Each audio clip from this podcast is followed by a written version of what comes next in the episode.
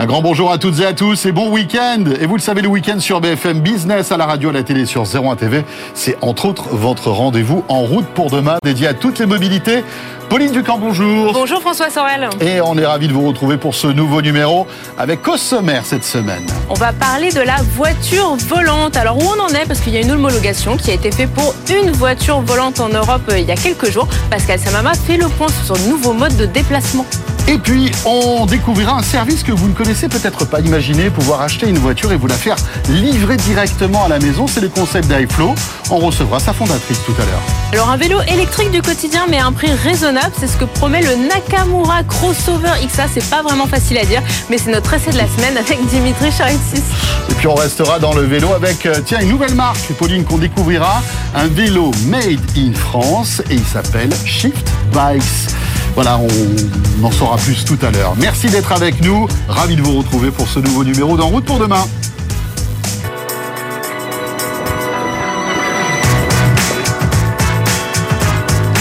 BFM Business et 01 TV présente En route pour demain avec Pauline Ducamp et François Sorel. Vous le savez, en route pour demain, c'est toutes les mobilités et on va attaquer fort maintenant avec euh, un moyen de locomotion qu'on n'évoque pas souvent, mais qui risque demain, eh bien, peut-être pas se généraliser, peut-être pas se démocratiser, mais en tous les cas exister, Pauline. Absolument, François, on a beaucoup parlé de la voiture euh, du futur depuis le début de l'année, euh, connectée, autonome, mais il y a aussi la voiture volante. Or, en fait, les choses sont en train de bouger puisque fin janvier, il y a un modèle slovaque qui a été homologué. Il s'appelle Aircar. Il a reçu surtout un certificat de navigabilité, c'est-à-dire qu'il va pouvoir décoller. Pascal Samema, bonjour. Bonjour, bonjour Pauline, bonjour François. Vous, c'est crédible cette histoire de voiture volante? Bah, Bien sûr, c'est crédible. C'est la voiture de l'an 2000. Enfin, de quand on était petit, on disait la voiture de l'an 2000. Moi, je me souviens Fantomas quand bah, même. Bah, voilà, Fantomas. Qui décollait avec sa DS, là. Elle était magnifique. Elle était magnifique ah, quand même. Eh ben, eh ben, on va parler de la même chose parce que on parle souvent de voitures volantes et il y a, une espèce de confusion. Quand on parle de voitures volantes, souvent c'est des drones, c'est les, ce qu'on appelle les, taxis volants, c'est-à-dire que c'est des drones sans pilote, mais c'est pas des voitures au sens propre du terme, c'est-à-dire c'est pas des voitures qu'on peut prendre, aller sur la route, euh, prendre l'autoroute, euh, bifurquer et puis d'un coup prendre une piste et décoller, voilà, atterrir. C'est une voiture Là, avec des roues et volante. Vraie voiture volante. Alors celle dont je vais parler, il y en a que deux en Europe, il y en a pas beaucoup. Hein, il y en a vraiment que deux. Il y a dont tu viens de parler, euh, Pauline, qui vient d'être homologuée en, Slovaquie. Donc l'Aircar, c'est quoi? C'est une voiture qui ressemble à une voiture de sport. On dirait une euh, de très loin une Lamborghini. Une Lamborghini oui, c'est vrai, il y, a un petit, il y a un petit air complètement. Il y a un petit air comme ça, des années 80, exactement. Mais alors, cette voiture, à l'intérieur, il y a un bouton, on appuie sur le bouton, les ailes sortent à l'arrière, l'hélice se met en marche, on prend une piste d'atterrissage, 300 mètres, on pousse le moteur à fond. Le moteur, c'est un BMW 1 litre 6, mais il monte à 160-170 km heure. Et là, décollage et... Un petit avion C'est un avion. C'est un avion de place euh, qui, permet de, euh, qui permet de circuler partout. Il serait complet s'il pouvait naviguer. Si en même temps il était amphibie, il ferait voiture, bateau, avion. Bon, pour l'instant, il fait que voiture et avion, ce qui est déjà pas mal. Il y a un deuxième modèle, c'est un modèle néerlandais. Alors c'est c'est pas du tout la même conception. Il s'appelle le le Palvi Liberty, P-A-L-V Liberty.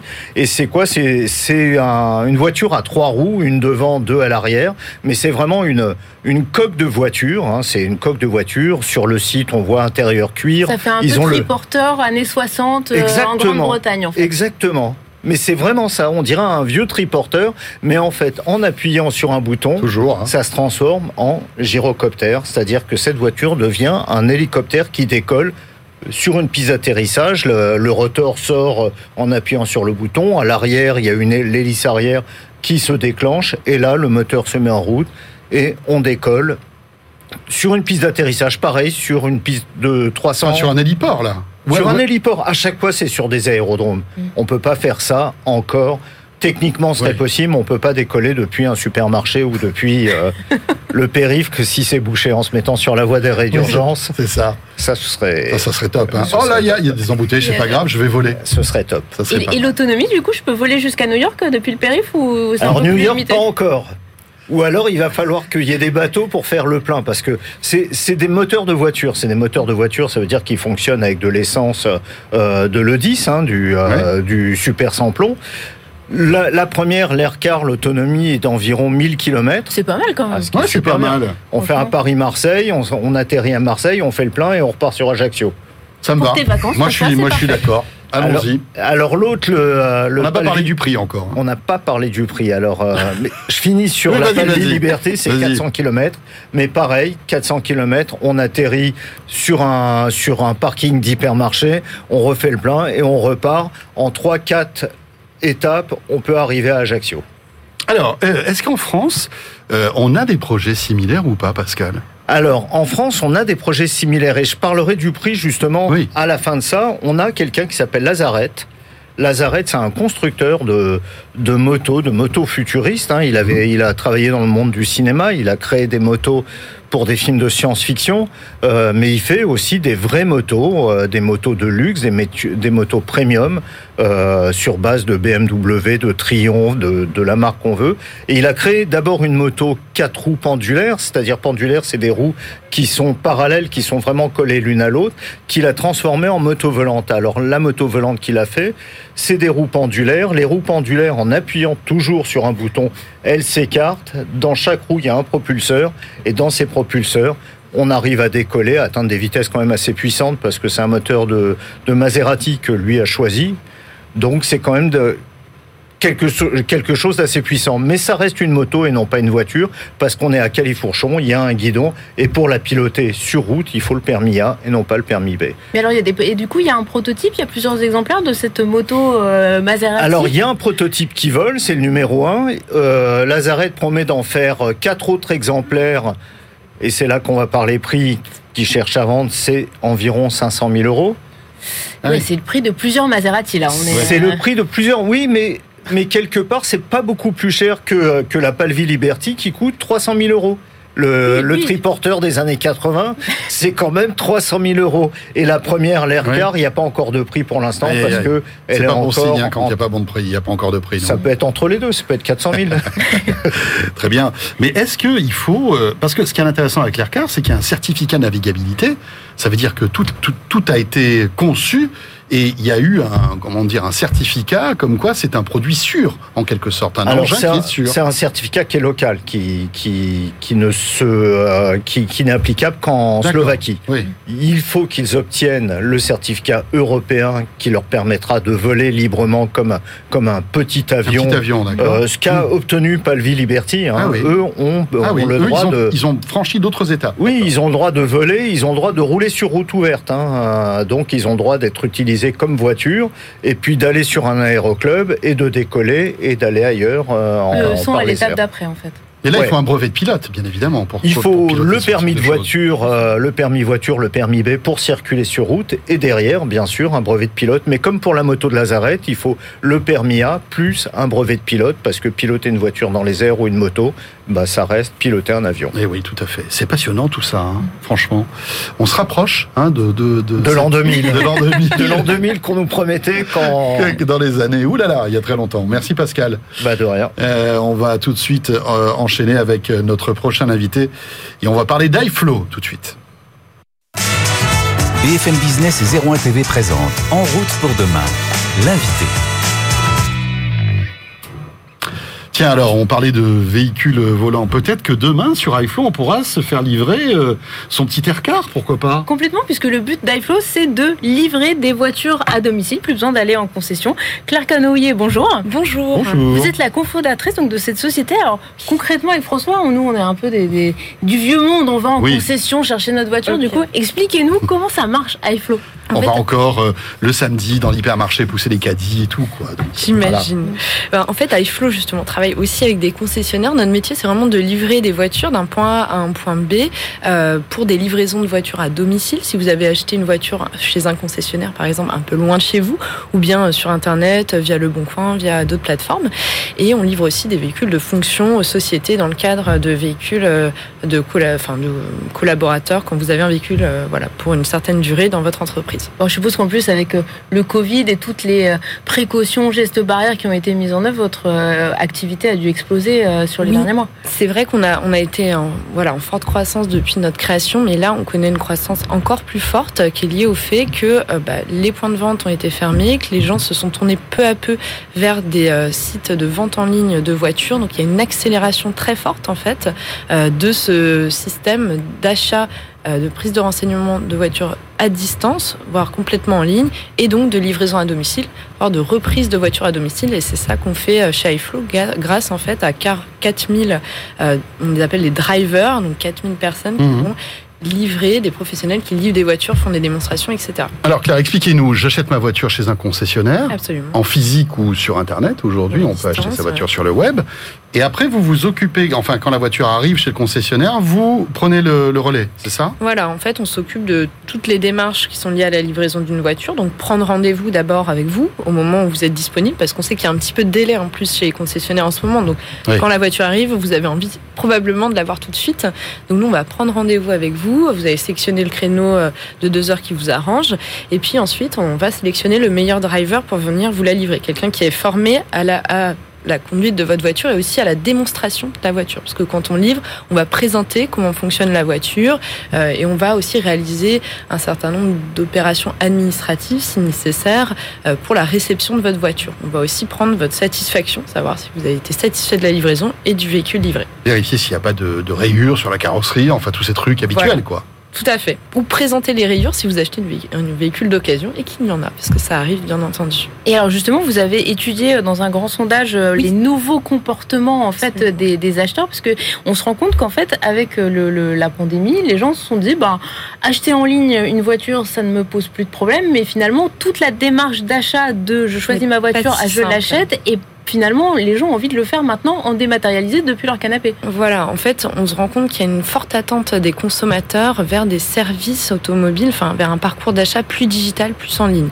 Euh, concrètement, le concessionnaire reste un point essentiel hein, dans un parcours d'achat. On voit que pour un tiers des Français, c'est la source la plus fiable pour acheter un véhicule. Donc, euh, il y a un fort rôle de conseil euh, du concessionnaire. En revanche, tous les services qui vont se passer après, donc c'est-à-dire euh, acheter concrètement sa voiture, se la faire livrer, tout ça n'est pas encore tout à fait digital. Il y a une forte attente des consommateurs pour ça. On a remarqué que par exemple, ça nous a un peu surpris, mais 84% euh, des Français euh, souhaiteraient négocier le prix à distance, donc pas forcément venir chez le concessionnaire pour négocier. Euh, Ils souhaitent aussi réaliser des démarches administratives à distance et puis enfin se faire livrer à domicile. Donc avec des services comme iFlow, on sait que deux tiers des Français souhaitent avoir ce service et voire plus pour faire des essais de voitures à domicile. Ça se passe déjà beaucoup aux États-Unis. C'est quelque chose qui est en train d'arriver en France et qu'on nous demande nous iFlow de plus en plus. J'essaie une voiture, elle me plaît, je la garde, je l'achète, Mhm. sans que j'ai forcément à me déplacer.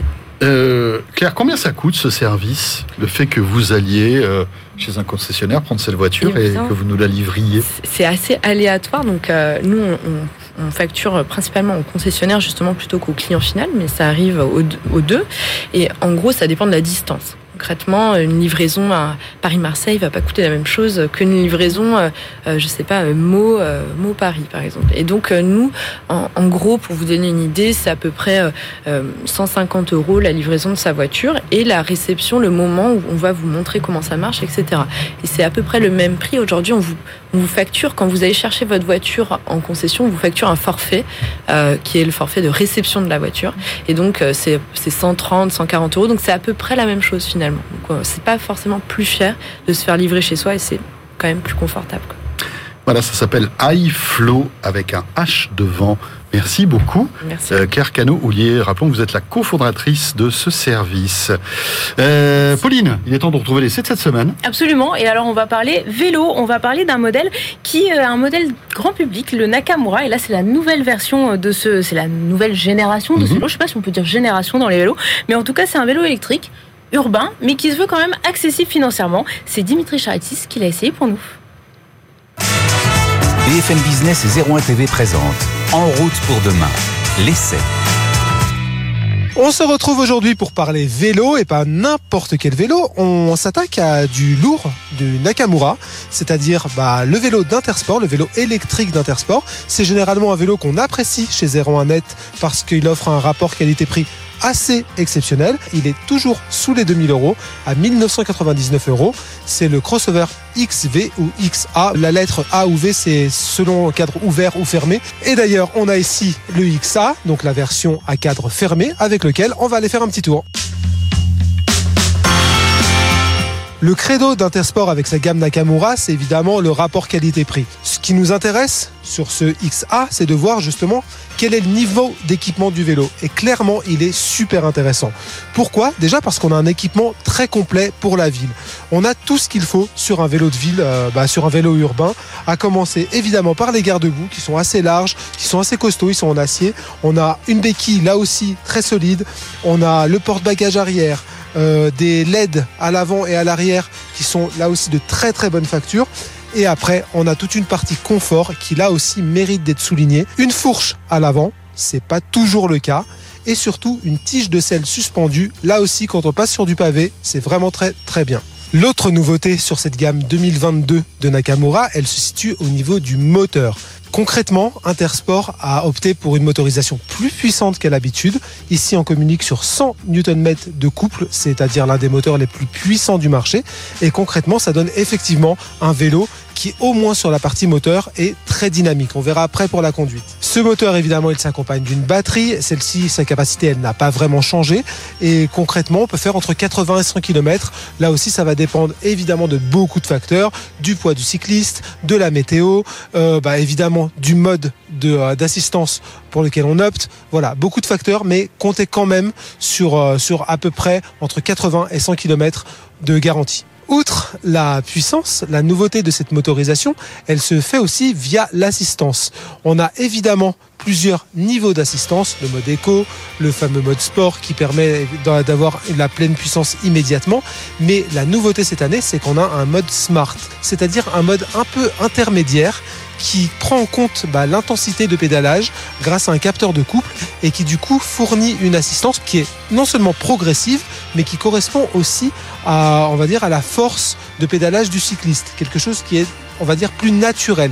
C'est vraiment ça qui est recherché sur ce type de mode. Et concrètement après plusieurs semaines d'utilisation c'est ce mode là qu'on recommande et celui sur lequel nous on a pris le plus de plaisir avec ce vélo. Au niveau des sensations de conduite parce que bon c'est quand même ça qui nous intéresse un petit peu on va plutôt qualifier le, XA, le crossover XA, de vélo très très très confort clairement, c'est pas le roi du dynamisme. On va pas, on va pas battre des records de vitesse avec. Mais en revanche, côté confort, c'est vraiment super appréciable. Ce qu'on peut aussi reprocher à ce Nakamura, c'est de manquer aussi de pointe de vitesse. Clairement, là-dessus, bah, le confort a un contre-coup, c'est le poids. Le poids de ce vélo, il est relativement important, il dépasse les 25 kg. Et pour peu qu'on rajoute un petit peu d'équipement, bah, ça grimpe encore. Et forcément, avec sa transmission, avec ses, 9 vitesses et ses petits plateaux, bah, une fois qu'on a dépassé les 25 km/h qui sont permis par l'assistance, eh bah, c'est un petit peu difficile de l'emmener jusqu'à 30 km. On peut bien sûr avoir la pédale lourde, mais il y a des limites. Et clairement, c'est bah, un des points sur lesquels on aurait souhaité qu'Intersport offre un peu plus de latitude à l'utilisateur. Alors au final, qu'est-ce qu'on a pensé de ce nouveau Nakamura et du nouvel haut de gamme d'Intersport? Sans surprise, vous l'aurez compris, on a beaucoup aimé ce vélo, tout simplement parce qu'à moins de 2000 euros, il offre un niveau de performance assez étonnant et surtout un niveau d'équipement impressionnant. Clairement, il n'y a pas grand, grande concurrence en face de ce XA. L'autre bonne nouvelle, c'est que bah, si ça, c'est le haut de gamme de chez Nakamura, il existe une gamme légèrement inférieure, donc le A ou le V, qui elle a à peine moins d'équipement. On peut s'attendre à ce que la version 300 euros moins chère soit véritablement le meilleur rapport qualité-prix du marché. En tout cas, c'est ce que le XA nous dit de son petit frère. BFM Business et 01 TV présente En route pour demain, en région.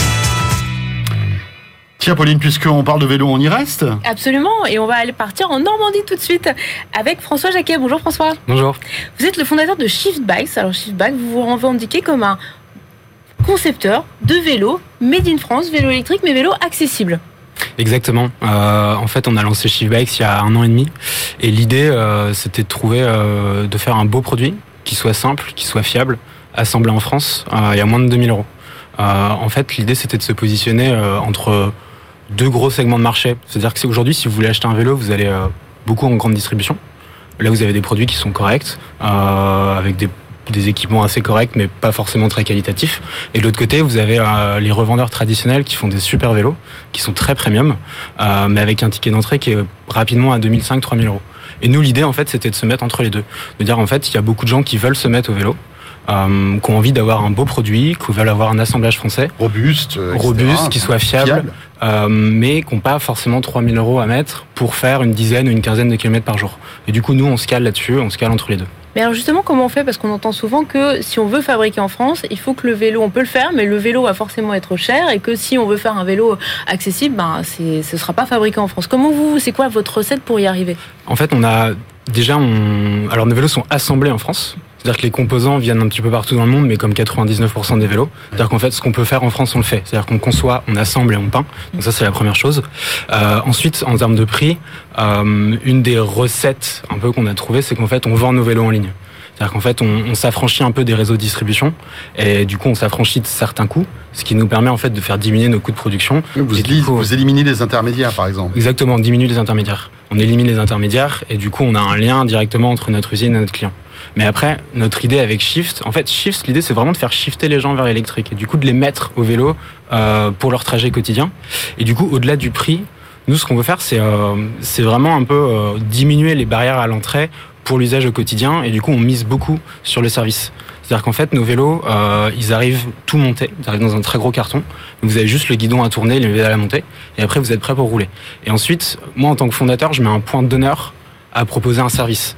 C'est-à-dire qu'en fait, euh, aujourd'hui, nos, clients, qu'ils soient à Paris, à Avignon ou n'importe où en France, ils ont accès à une plateforme. Et du coup, euh, ils ont accès à 320 réparateurs partenaires euh, qui leur permettent du coup de, réserver du coup un créneau de réservation pour réparer leur vélo. Et du coup, on élimine le prix, on élimine, enfin, on élimine le prix, on diminue un petit peu le prix, et on facilite l'entretien partout en France. Alors, combien de vélos avez-vous livré et depuis quand, en fait quand, Depuis quand vous êtes opérationnel On a, alors, on a ouvert les ventes l'année dernière, euh, en décembre dernier. euh, et Oui, on a- Donc c'est dé- décembre, là, il y a quelques semaines. Non, fait. décembre l'année dernière. Ah, décembre 2020. Ouais, on a ouvert les ventes en précommande en décembre, euh, en décembre 2020. Euh, et aujourd'hui, on a livré, euh, on a livré à peu près 3, 300 vélos. Euh, en fait, jusqu'ici, on a vendu nos vélos avant qu'ils soient produits. C'est-à-dire qu'on les vend en précommande.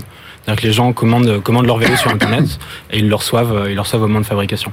Et au Euh, niveau des pénuries, parce qu'on sait que euh, ça a été un des gros problèmes euh, après le premier confinement et puis même l'année dernière pour avoir des pièces, euh, ça, comment vous avez réussi Ça a été compliqué pour vous? En fait, ça a été compliqué. Euh, ce que je dis souvent, c'est qu'on on s'est lancé au meilleur et au pire moment. C'est-à-dire qu'il y a eu une vraie maturité de marché qui s'est fait post-Covid. Tout le monde voulait un vélo. Tout le monde voulait un vélo. Euh, après, l'approvisionnement, c'était complexe. Enfin, ça l'est toujours, mais c'était très complexe au lancement parce qu'il y a une vraie pénurie de pièces. Donc, on a eu un décalage sur nos premières livraisons. Euh, maintenant, on a réussi à y pallier.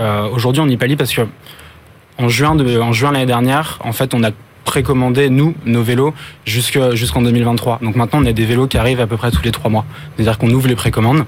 Ce que, si jamais on a du stock, les gens sont livrés dans les 48 heures. Et quand on n'a plus de stock, ils le reçoivent dans la prochaine livraison. Par exemple, aujourd'hui, les gens qui commandent un vélo, par exemple cette semaine, euh, ils seront livrés pour la fin du mois. Ah oui, donc les, les- les- Oui, ça va assez vite quand même. euh. Bah, l'idée, oui, du coup, l'idée, c'est de, bah, c'est de se créer un stock et, euh, et de pouvoir avancer, et de, et de pallier un peu euh, au challenge des pénuries euh, qu'on peut avoir en ce moment. Là aujourd'hui, vous avez un modèle qui s'appelle le Shift. Bon, comme ça, c'est très clair, on n'est pas perdu. Vous avez envie de vous développer sur d'autres segments. Je pense par exemple au cargo qui devient de plus en plus populaire. Euh, pour l'instant, déjà, l'idée, c'est de faire, euh, c'est de continuer à développer euh, l'entreprise sur ce vélo. Euh, après, il y, a- il y aura d'autres. L'idée, c'est qu'il y aura d'autres segments, pas forcément le cargo, parce qu'il y a déjà des acteurs qui sont sur le sur le secteur et, euh, et ça nécessite un vrai savoir-faire euh, qu'on n'a pas aujourd'hui. Après, l'idée, c'est de développer effectivement d'autres modèles, euh, mais avec toujours cette vocation, c'est de faciliter euh, l'entrée et l'usage du vélo au quotidien. Donc, ce sera peut-être plus un modèle un peu plus moins cadre ouvert, mais un modèle un peu plus peut-être un peu plus sportif. Mais c'est c'est des discussions qu'on aura un peu plus tard. François, est-ce que vous imaginez, enfin, est-ce que vos vélos ont de la connectivité ou justement pour faire baisser les prix, vous avez enlevé tout ce qui était euh, GPS, connexion, etc., etc. Alors en fait, volontairement, on n'en a pas mis euh, parce que ça nécessitait de la recherche euh, et du coup, ça aurait effectivement fait monter les prix. Ensuite, euh, moi, je suis assez, je suis assez partisan d'un vélo qui soit très simple d'utilisation Mhm. et qui n'a pas forcément besoin de connectique. Et surtout, c'est toujours compliqué de mélan- mélanger ce qu'on appelle le software et le hardware. Et du coup, pour des questions de fiabilité euh, également, en fait, on a, on a décidé de pas en mettre. Euh, et en fait, je trouvais que le, le delta entre la recherche par rapport au prix et au gain euh, pour le client final, euh, c'est pas ce qu'on cherche à faire. D'accord, très bien. En plus, vous bénéficiez de tout ce qui est aide. Je veux dire, aujourd'hui, c'est vrai qu'il y a tout un accompagnement, hein, à la fois des régions, mais du gouvernement, euh, concernant voilà des petits coups de pouce euh, et même des entreprises, hein, euh, concernant les, euh, les, les justement l'acquisition d'un vélo neuf. Est-ce que vous sentez aussi que c'est un argument euh, qui pousse les gens à acheter un nouveau vélo? Je pense que c'est un argument parce que hum, on a, nous, on a pour objectif, on a un bon rapport qualité-prix, mais 1890 euros, c'est un réel investissement. Tout à fait. Mmh. Et du coup, de pouvoir avoir un coup de pouce, Ouais. euh, par exemple, les gens en Ile-de-France euh, ont le droit à 500 euros de subvention. Et du coup, euh, c'est un, oui, c'est, enfin, c'est un réel support. C'est un réel support à ça. ça, je- J'en suis, j'en suis convaincu. Et, euh, et ça nous aide. Et je pense que ça aide surtout la, la finalité, c'est de mettre des gens sur des vélos. Et c'est ce qu'on va faire. Eh bien voilà, en plus les beaux jours vont arriver tranquillement. Oui, hein. c'est le, le moment de penser à s'y mettre. Et voilà. En plus, vous l'avez vu, hein, vous le commandez maintenant, vous l'avez à la fin du mois le vélo. Donc euh, tout va bien. Merci beaucoup François. Merci à vous. euh, cofondateur, l'un des trois cofondateurs en fait de cette société euh, partagée entre Roubaix et la Normandie, je crois. Hein c'est ça Euh, ouais, exactement. Voilà. Merci beaucoup. Merci à vous. Euh, en route pour demain est terminé, Pauline. Absolument, François, mais on se retrouve la semaine prochaine. Mais oui, on sera là, bien évidemment, à la fois sur BFM Business, à la radio, à la télé, puis sur 01 TV. Bon week-end à tous et à la semaine prochaine. En route pour demain, l'innovation de la mobilité sous toutes ses formes. Pauline Ducamp, François Sorel.